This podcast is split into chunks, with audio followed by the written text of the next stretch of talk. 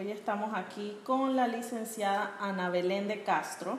Vamos a conocer un poquito más de ella y sobre todo vamos a darle protagonismo a algo que me ha encantado, sobre todo como una profesional joven, amante de la propiedad horizontal, su libro Vivo en un PH y ahora qué. ¿Cómo está, licenciada? Gracias, gracias por la invitación. Ok, licenciada. Bueno, vamos a entrar en materia de una vez.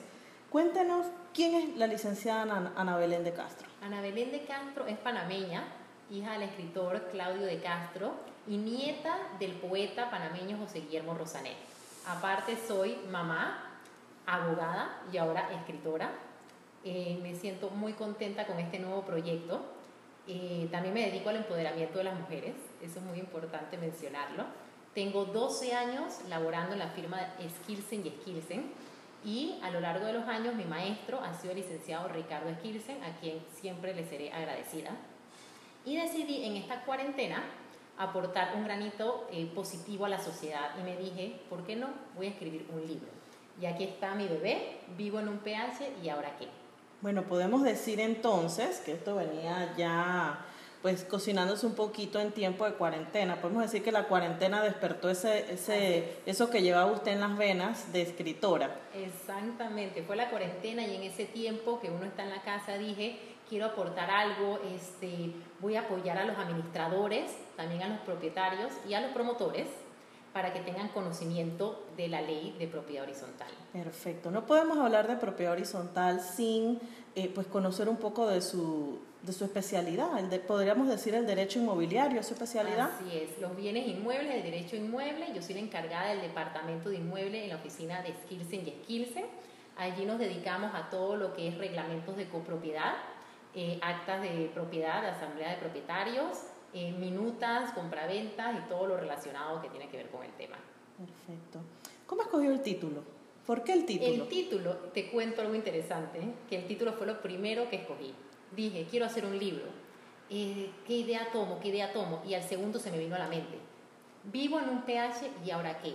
¿Por qué? Te voy a contar por qué fue este título. Porque muchas personas, propietarios, se mudan en una propiedad horizontal sin conocer absolutamente nada piensan que es solamente comprar una unidad inmobiliaria y de repente les sale, como diríamos el buen panameño, la bruja, porque no conocen sus derechos ni obligaciones.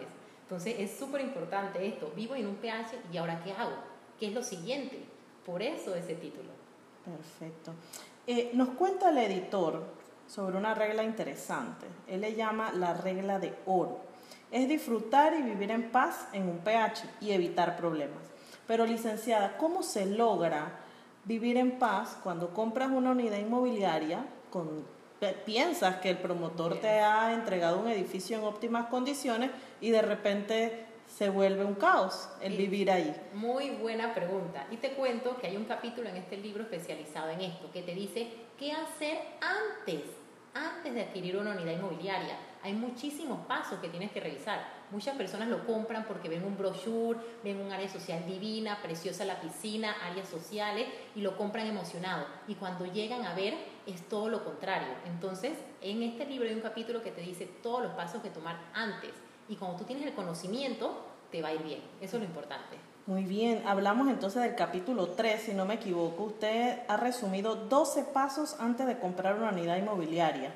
Yo diría, yo aconsejaría a todos, uno, ya yo me leí ese libro, encantada, pero sobre todo el capítulo 3 debe ser como uno de los brochures que te entregan en cada feria inmobiliaria, diría yo. Me ha encantado. Cada uno con el edificio. Así es, me ha encantado esta idea que has tenido y es verdad, deberían hacerlo como brochure en esos pasos, que son pasos, lo importante, sencillos y concisos que las personas pueden leer, pero sumamente importantes.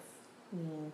Ok, las asambleas vi que las tocó, sobre todo el tema de las asambleas eh, o la reunión, ¿no? Por medios digitales. Usted hizo o, citó una frase que me, que me llamó mucho la atención. ¿Qué fue primero, el huevo o la gallina? Así es. Descríbanos un poquito esa frase con respecto a eso. ¿Por qué fue esa frase? Porque el decreto 151, que reglamenta la ley de propiedad horizontal, permite las asambleas de propietarios virtuales. Y los propietarios se alegraron, wow, por fin con el tema del COVID y la pandemia vamos a poder realizar las asambleas. Pero ojo, había una condición. ¿Y cuál es la condición? Que esa redacción esté estipulada en los reglamentos de copropiedad que permitan las asambleas virtuales. ¿Y qué es lo que pasa? Para reformar un reglamento de copropiedad necesitas realizar un acta de asamblea de propietarios, necesitas convocar asamblea. Entonces vuelves al punto uno. Por eso, ¿qué es primero, el huevo o la gallina? Interesante, licenciada. También, como usted sabe, bueno, yo fanática de propiedad horizontal y, profesional en, la administración, yo prácticamente hice anotaciones de todo y sobre todo en la página 101 eh, hay un caso insólito de un PH donde usted menciona la anécdota de la respuesta de un administrador donde dice, por nada del mundo deben llamar a los bomberos en, un, en una situación de un PH que tenía un problema con el elevador, si mal no recuerdo. Escuchando esto y yo como representante del gremio y siendo usted nuestra portada en la revista de PH, eh, como abogada especialista, ¿qué opina de elevar el nivel del administrador como una profesión a través de una ley gremial? Yo pienso que es sumamente importante porque los administradores tienen muchísima importancia y han tomado importancia a lo largo del tiempo y muchas personas o propietarios no le dan la debida importancia al administrador. En mi libro, mi un PH era que hay un capítulo especializado y dirigido a los administradores y donde menciono que los administradores no solamente son administradores, son abogados, son conciliadores, son ingenieros, son doctores. ¿Por qué? Porque cuando dan situaciones dentro de la propiedad horizontal o situaciones de emergencia, el propietario a quién se dirige? Al administrador, es a quien busca ayuda, busca, busca eh, eh, preguntas, busca toda la información. Entonces el administrador es sumamente importante que se pueda elevar el nivel en Panamá. Estamos de acuerdo con usted, licenciada, eh, sobre todo porque como administradores eso es lo que nosotros buscamos. Y quiero resaltar el aspecto que usted, una mujer joven, sobre todo profesional, le ha dado una gran importancia en este libro al, administrador, pues y a través de mi persona le agradecemos que haya tomado esa figura con, gran importancia en su libro. Ok, pero usted siendo eh, profesional del derecho que atiende promotoras, ¿Cómo, ¿Cómo trata al momento de la creación de los reglamentos de copropiedad ser lo más claro posible para el propietario? ¿Cómo usted lo maneja? ¿Qué tips usa para eso? Te cuento cómo es el proceso. Con los promotores que nuestra oficina trabaja, Skilsen y Skilsen, gracias a Dios han sido eh, promotores transparentes, promotores responsables y promotores que saben que su nombre es sumamente importante. La mayoría de ellos, por ejemplo, tienen eh, departamentos postventa, es decir, no dejan al propietario desamparado saben que cuando el propietario compra, el promotor pueden ir luego a hacer consultas, a hacer eh, cualquier cosa con el promotor. ¿Cuál es el tip número uno con el promotor? Se le dice o se le recomienda que hay que tener un plan maestro, una hoja de ruta desde el día uno. En el reglamento de copropiedad no es un reglamento de confeccionar así por así. Por ejemplo, le preguntamos si usted tiene alguna reserva, hay que ponerla en el reglamento de copropiedad, que tiene una vigencia. Eh, cualquier consulta, los estacionamientos son sumamente importantes, tiene que tener los planos aprobados. Se le da todas estas recomendaciones al promotor antes de realizar un reglamento de copropiedad. Y lo más importante es que el promotor pone las reglas desde el principio. Las reglas para una buena convivencia en las áreas comunes, que los propietarios luego lo van a seguir siempre y cuando estén todo establecido en el reglamento de copropiedad. Muy bien. Bueno, para finalizar un poco, eh, repetimos que nos, enorgullece el tema de ver a una profesional como usted plasmar obras. Es muy, muy difícil en Panamá que los jóvenes quieran escribir, sobre todo empoderar a la mujer. Y queremos que usted nos dé un consejo para un administrador joven, un abogado que busca una especialización, un propietario, una junta directiva y un promotor. Así que vamos en orden. ¿Qué consejo le daría a un administrador joven? A un administrador joven que tome las riendas, que sepa que su trabajo es importante. Porque muchos propietarios he visto que se sienten menospreciados y no es así. Ellos tienen que saber desde el día uno que el trabajo de ellos es primordial.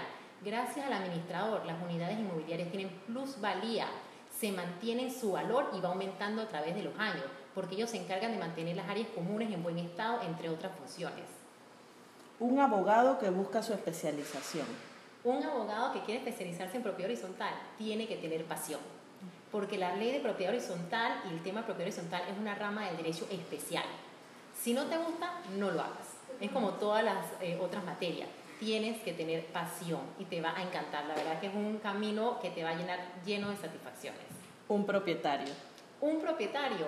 El propietario Ojo, tienes que comprar mi libro. tienes que comprar mi libro porque te va a ahorrar muchos sinsabores a futuros a la hora de adquirir una unidad inmobiliaria y a la hora de vivir en un PH. A las juntas directivas.